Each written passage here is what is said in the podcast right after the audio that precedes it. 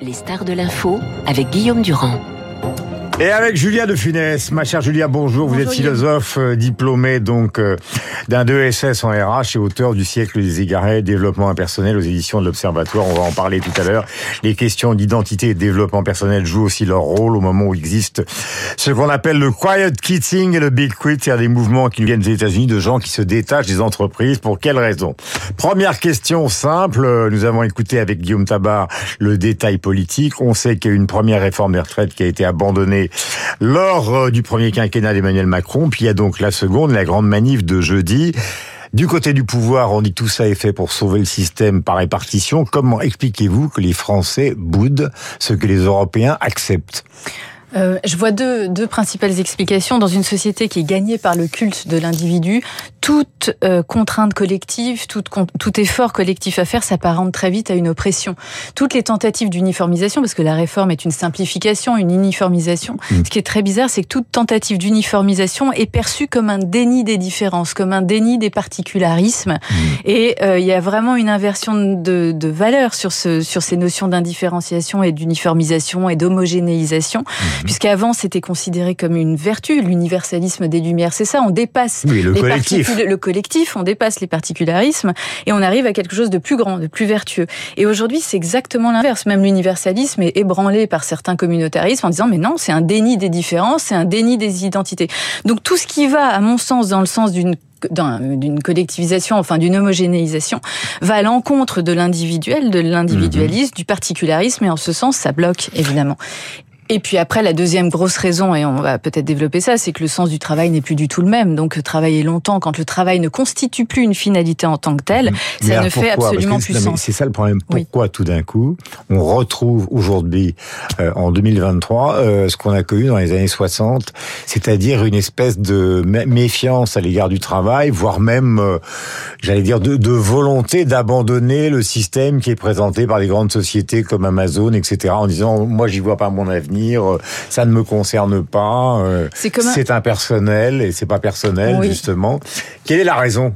Mais je crois que c'est un, un, mouvement de balancier et depuis moi j'ai 43 ans, ma génération euh, a, a, a, a, pensé le travail comme une finalité. On avait un beau travail, on avait réussi sa vie sociale d'une certaine façon, donc on était capable d'abnégation vis-à-vis de son travail.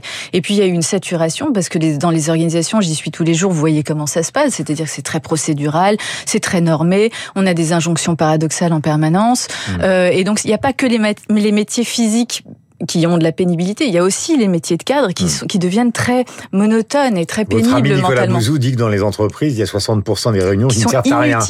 Alors ça, c'est un autre problème, c'est qu'on a fait du collectif un totem. Il faut tout faire collectivement. Les entreprises inventent même des termes inouïs comme intelligence collective. Ça fait hmm. bien d'adosser deux termes, mais ça n'ajoute absolument rien.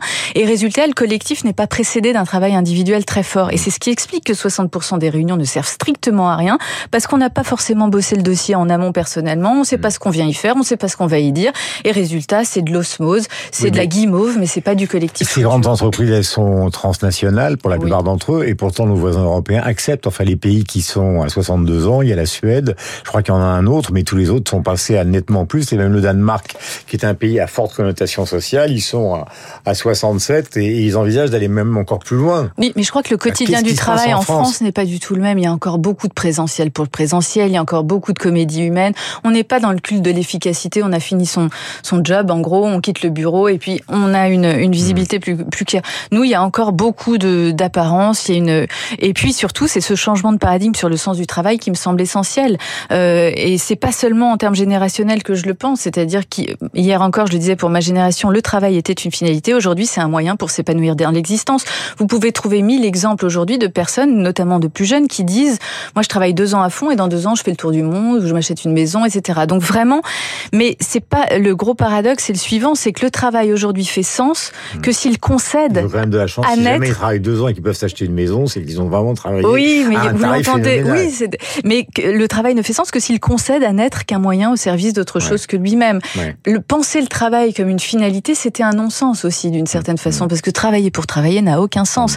Mais si là, quelque vous chose a du sens, d'une manière, euh, Julia, qui est un peu stratosphérique. Non, non, alors non. Que, par exemple, le patron de Force ouvrière me disait disait euh, l'autre jour à ce micro à votre place, nous, alors ça c'était un discours très syndical, hein, mhm. parce qu'il y a beaucoup d'arguments sur les gens qui ont commencé très jeunes, mhm. euh, sur le fait que c'est vrai qu'elle n'a pas toujours été bien présentée, qu'il y en a eu une autre. Je veux dire, ça c'est le détail, mais qui est très important. D'ailleurs, jeudi, il devrait y avoir de nouvelles propositions du gouvernement pour un peu essayer de dégonfler ces manifestations.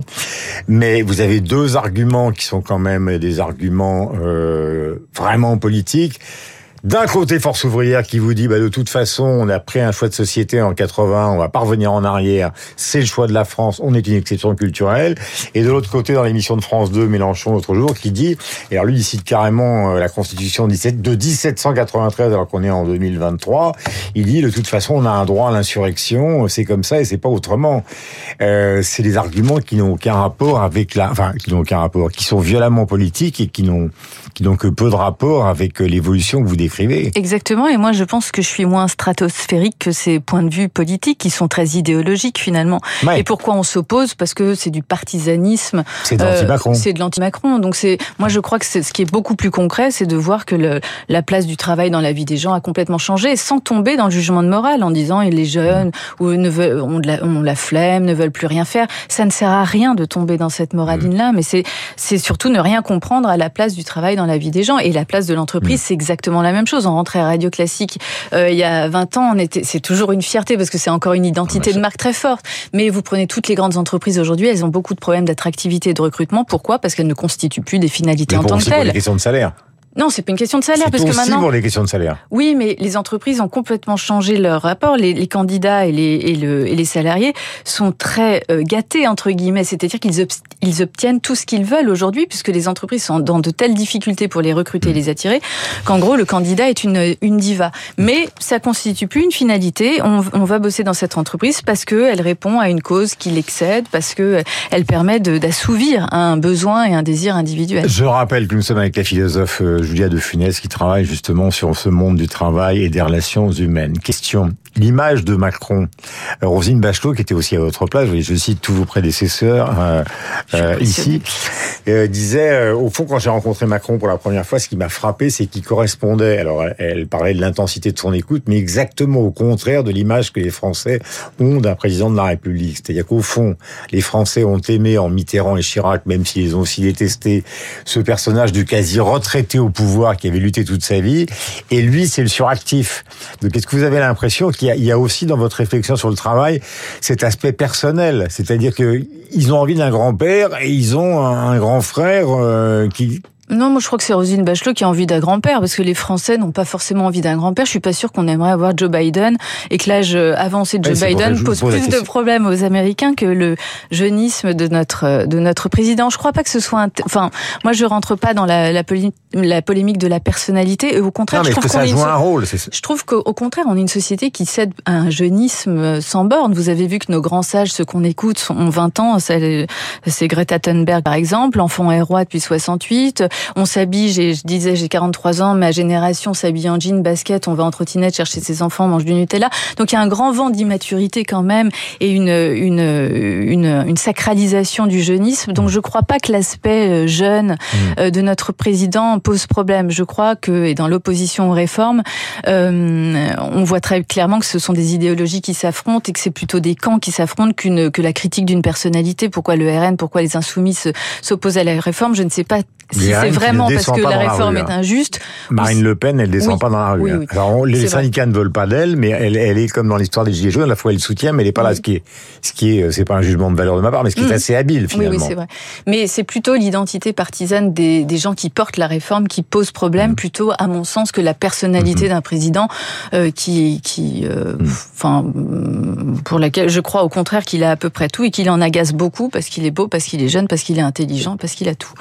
Euh, dernier point qui est important, euh, avant que nous nous quittions et qu'on retrouve quelqu'un que vous connaissez bien, qui, que, que vous aimez. Oui. Euh, la question justement de ce qu'on a vu dans dans tous ces livres qui ont eu un succès phénoménal sur le développement personnel, puisque vous êtes philosophe, donc on va pas faire de la politique au sens euh, strict. C'est vrai que là, il y a une espèce de glorification de l'individualisme ces derniers temps, qui, qui, je dis pas qu'il passe les bornes, mais qui nous sort totalement justement, puisqu'on n'arrête pas de parler du Conseil national de la résistance, de ce qui a été pendant très très longtemps notre matrice. Oui, alors bah, toute cette mode du développement personnel, du bien-être, ça s'explique structurellement. Hein. C'est que toutes les grandes autorités, et Luc Ferry l'explique mieux que personne, toutes les grandes autorités qui donnaient un sens aux existences individuelles se sont progressivement effondrées, que ce soit la religion, la politique. Mmh. Euh, donc ce qui fait que l'individu se retrouve seul face à lui-même, face au vertige du soi toi-même, réussis ta vie, trouve un sens à ton existence, d'où euh, le besoin de béquilles existentielles, de coach en tout, mmh. etc. Ce que je critique, c'est pas du tout la demande qui s'explique structurellement et philosophiquement, mais ce que je critique, c'est l'offre qui est d'une, qui est lamentable, qui est indécente et qui est tout sauf personnelle. Quand vous lisez un livre de développement personnel, vous lisez un livre qui s'adresse à vous, à votre moi le plus intime, comme à des millions d'autres. Il n'y a rien de plus impersonnel que le développement personnel. Mmh. Euh, et euh, donc c'est escroquerie en fait.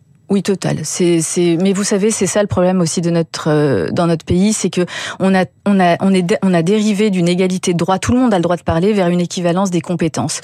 Et donc, résultat, on a des baltringues qui font des métiers. On a des gens qui sont très contestables, qui n'ont pas de formation euh, solide, qui s'occupent du psychisme des gens. Et euh, c'est cette indifférenciation, cette équivalence généralisée qui fait qu'il y a un nivellement et qui ne fait que conforter tout le monde dans sa propre ignorance. Mmh. Moi, je crois qu'il y a quand même des solutions plus, plus solides pour se densifier pour se faire aider euh, euh, et hmm. que verser dans le développement personnel, je le comprends très bien. C'est beaucoup plus facile d'ouvrir un livre de développement personnel que d'aller voir un psy, c'est sûr. C'est pas du tout la même démarche, hmm. euh, mais ça peut au mieux ne rien faire et au pire faire des dégâts. Je rappelle le calendrier. Donc jeudi les syndicats, samedi la manifestation de Mélenchon, les trois partiels dont parlait tout à l'heure Guillaume Tabar et jeudi probablement de nouvelles propositions du gouvernement. Euh, sur les carrières hachées et sur d'autres sujets pour essayer, pour essayer euh, de démobiliser ce qui pour l'instant est un front uni. Je ne peux pas vous quitter sans vous faire un petit cadeau, car euh, Julia de Funès, c'est aussi un grand-père célèbre. La gabelle, la taille, l'impôt sur les épices, pour cette année, ça fait combien? 200 000 lucas, monseigneur. Mais l'année dernière, ça faisait beaucoup plus. Oui, mais la récolte avait été très bonne. Cette année, la récolte a été très mauvaise, alors il faut payer le double. Les impôts, tout ça, c'est pour le roi. Mais dans Salus, nos gens sont terriblement pauvres et... C'est normal. Les pauvres, c'est fait pour être très pauvres et les riches, très riches.